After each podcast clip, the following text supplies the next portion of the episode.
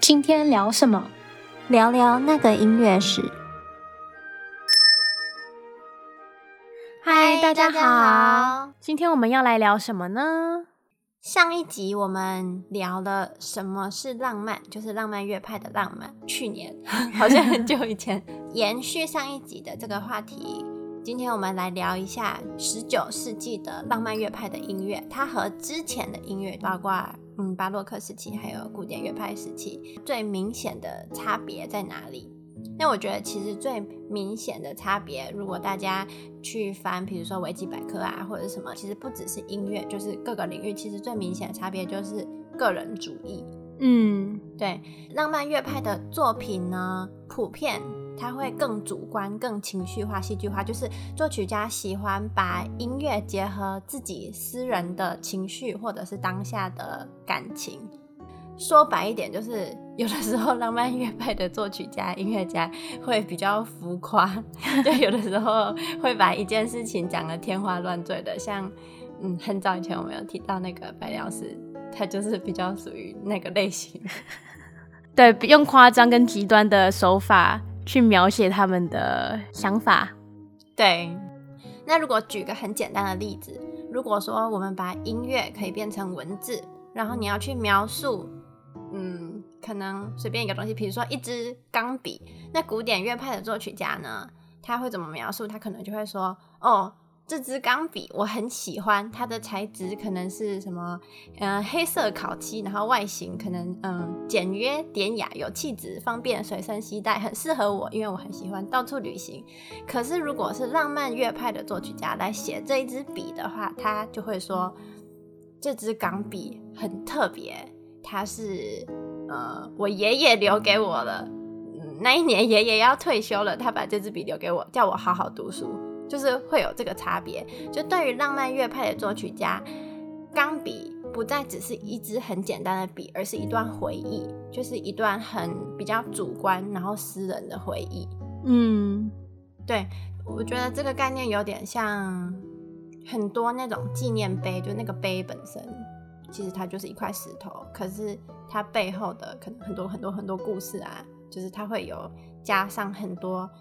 嗯，个人的故事或者是整个国家的故事在里面，那个碑就变得不一样。嗯，像是前几天你在那个 FB 我们的粉丝专业发的那个文章，就是舒曼的钢琴组曲狂欢节里面不是有各种玄机吗？就是有描述自己老婆的、自己爱人的，然后把名字字母藏在里面的，还有去用帕格尼尼跟 Chopin 肖邦的风格去创作的曲子。所以这个狂欢节其实它是一个舒曼个人的狂欢节，用音乐的方式去写出来，就是我们是从舒曼的视角来欣赏这个狂欢节，听他对就是他爱人的描述，甚至他对帕格尼尼还有 Chopin 的印象。嗯，对，就是这个狂欢节，他跟其他人的狂欢节一定不一样。他只是舒曼自己一个人的狂欢节，对，应该说他的狂欢节，嗯，并不是那种真正的狂欢节会出现的音乐或者是那个风格。对对对，就是不是什么可能有大家想的什么小丑啊，或者是什么动物啊，或者什么的游行之类的。对，这个是舒曼他自己的狂欢节，然后他以就是很多不同的角色、不同的性格去。创作出来的一个，就是以他个人角度的一个狂欢节，对，对，所以十九世纪浪漫乐派作曲家他去描述或者是去引用一件事情的时候，不再是很简单的复制贴上，主要因为浪漫乐派的音乐反映了像我们刚才讲作曲家个人的情感、周遭的环境，甚至有的时候会反映。音乐家对当时社会的一些看法，像是政治的这种比较呃大的社会议题，嗯，举个很有名的例子，就是我们要把我们的贝多芬搬出来，他应该是在我们 我们的那个节目里面最常出现的人物，就是贝多芬的第三号英雄交响曲，嗯。这首曲子呢，它主要是借鉴了一个当时的社会事件，就是当时的法国大革命，还有拿破仑对欧洲的影响。所以贝多芬把自己对社会政治的看法写进了他的这个曲子中，这个在浪漫乐派之前是很少见的。例如说，Vivaldi 维瓦蒂的嗯四季小提琴协奏曲，他会去描述每个季节，但是他的音乐里面不会去告诉你说他是最喜欢夏天还是冬天，还是他很讨厌秋天。就我们从他的音乐里面可能听不出来，又或者是 Handle 就是韩德尔的皇家烟火。韩德尔可以替皇室的庆祝典礼去创作，但是你也很难从他这个音乐中知道说他到底对这个奥地利新继承的国王是喜欢还是不喜欢。他对当时这个政治的看法是没有办法去知道的。嗯，对。但是贝多芬的这个英雄交响曲不一样。那我们先简单带过这首交响曲的背景，就是英雄交响曲原本是贝多芬要献给拿破仑的嘛，这应该大家都知道了。但是在贝多芬知道拿破仑他把自己加冕成皇帝之后呢，贝多芬就很生气，他就取消了这个决定。据说当时贝多芬就很愤怒说，所以拿破仑他也不过只是一个普通人，就是不符合贝多芬对英雄的形象。嗯、所以后来贝多芬在总谱的封面就是改成了献给一位无名的英雄。但是我们都知道，这个其实已经不是拿破仑。嗯，应该说。那首曲子是献给呃自己加冕为国王之前的拿破仑。对对对对对对对。所以呃，这里再讲一下音乐的部分，《英雄交响曲》的最后一个乐章，贝多芬其实是引用了自己早期一个作品的旋律，就他回收了自己芭蕾舞剧，就是有一部芭蕾舞剧叫做《The Creatures of Prometheus》普罗米修斯的子民里面的一段旋律。那普罗米修斯这个人是一个希腊神话英雄，我们之前也提过的，就是呢，他从上帝那边偷了火，然后呢来给人类使用，从此人类就有火，所以他就变成了英雄。所以这个英雄交响曲最后一个乐章，贝多芬他想要呈现的，已经不单单只是拿破仑这个人个人的形象。而是普罗米修斯神话里面对英雄的形象，还有贝多芬认为英雄该要有的样子。嗯，所以在英雄交响曲里面，贝多芬在他的音乐中把当时一个活生生的人物，就是拿破仑，和一个希腊神话的英雄，就普罗米修斯联合在一起。贝多芬写的英雄交响曲就不单单只是去描述。法国大革命这件事情，或者是去描述拿破仑这个人，而是非常主观的，从贝多芬为出发点出发，贝多芬心中他认为英雄该要有的样子，这就是一个很典型的浪漫乐派的个人主义。嗯，就是有点像说，他是要描述拿破仑，嗯、就是加冕为王之前的那个拿破仑。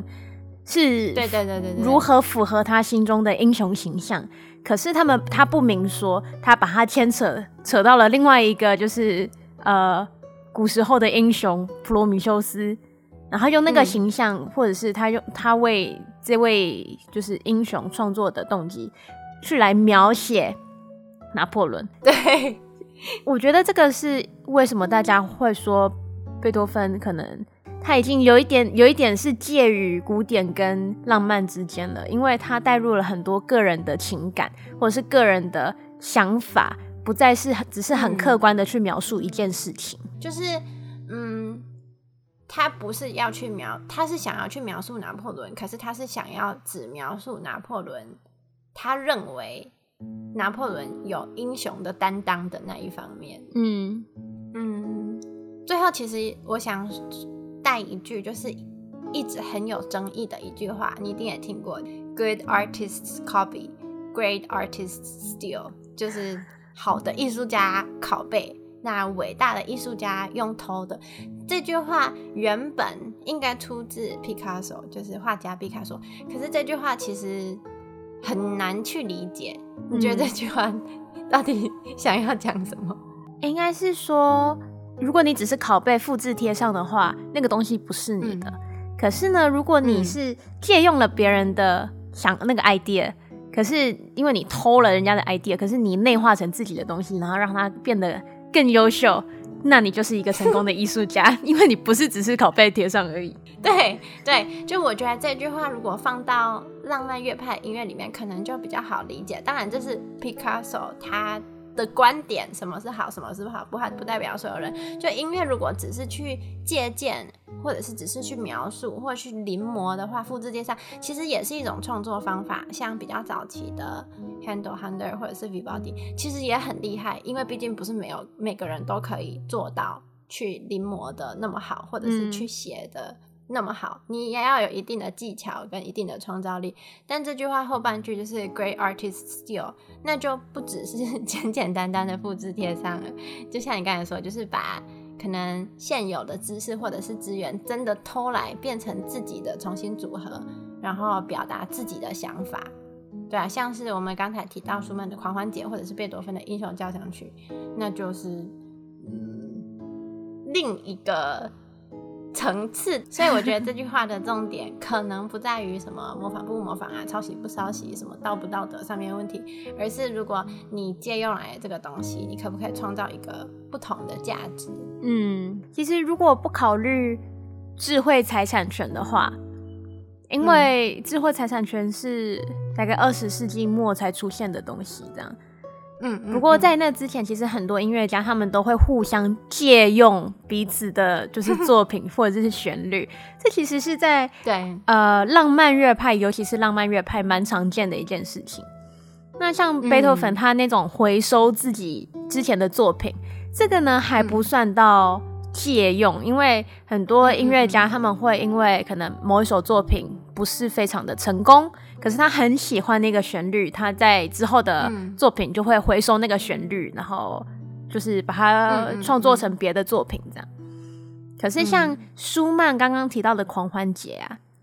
它其实呢，因为总共有二十一个乐章嘛，就是小就很短很短的片段这样子。他其实在他描写 Florestan，就是舒曼他的比较热情，比较呃。感性的那那一面的那个角色，Florestan，在描写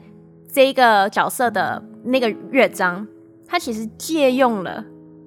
他另外一首作品叫《蝴蝶》，也是钢琴组曲哦。可是呢，他的借用又 popular，对，可是他的借用又不是纯粹的借用，而是有点像是回忆。嗯，对，就是对浪漫乐派的作曲家来说呢，就是。这一种穿越时空的回忆，或者是就是带入别的事件产生的这个、嗯、一个，就是一一种插入，就是打断原本的那种思绪。这对他们来说呢，反而可以创造更强的那种戏剧张力。就电影中也常常会看到，就是每次要大结局之前。然后就会开始回忆哦，这个人小时候多么苦啊，然后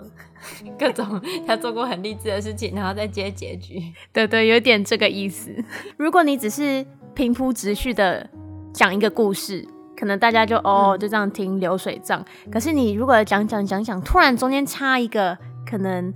以别的角色的角度来看这件事情，或者是就是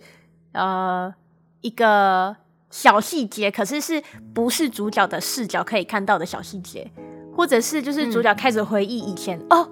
他突然发现以前的某一些小细节，突然就开始就是发现那些小细节其实很重要，就是这一、uh、一些些小小的插曲，反而可以让观众就是对于这个故事的铺陈跟那个张力，就让观众感受到更强的那种戏剧性。我觉得最常用的，我想得到的就是那种，就是可能呃，故事是那种，嗯，就是感情的，然后他可能在，譬如说分手了之后，然后才发现说，哦，原来他以前对我很好，然后就播很多生活片段，就会比他直接讲说他以前对我很好还来得有张力，因为他当回放的时候，比如说，哦，早上他都会端一杯水给我喝啊，或者是哦下雨他会拿雨伞来接我啊，就偶像剧不是最爱这样演嘛，就会有不一样的感觉。对 对，那我们今天就聊到这边，我们下期见，拜拜，拜拜。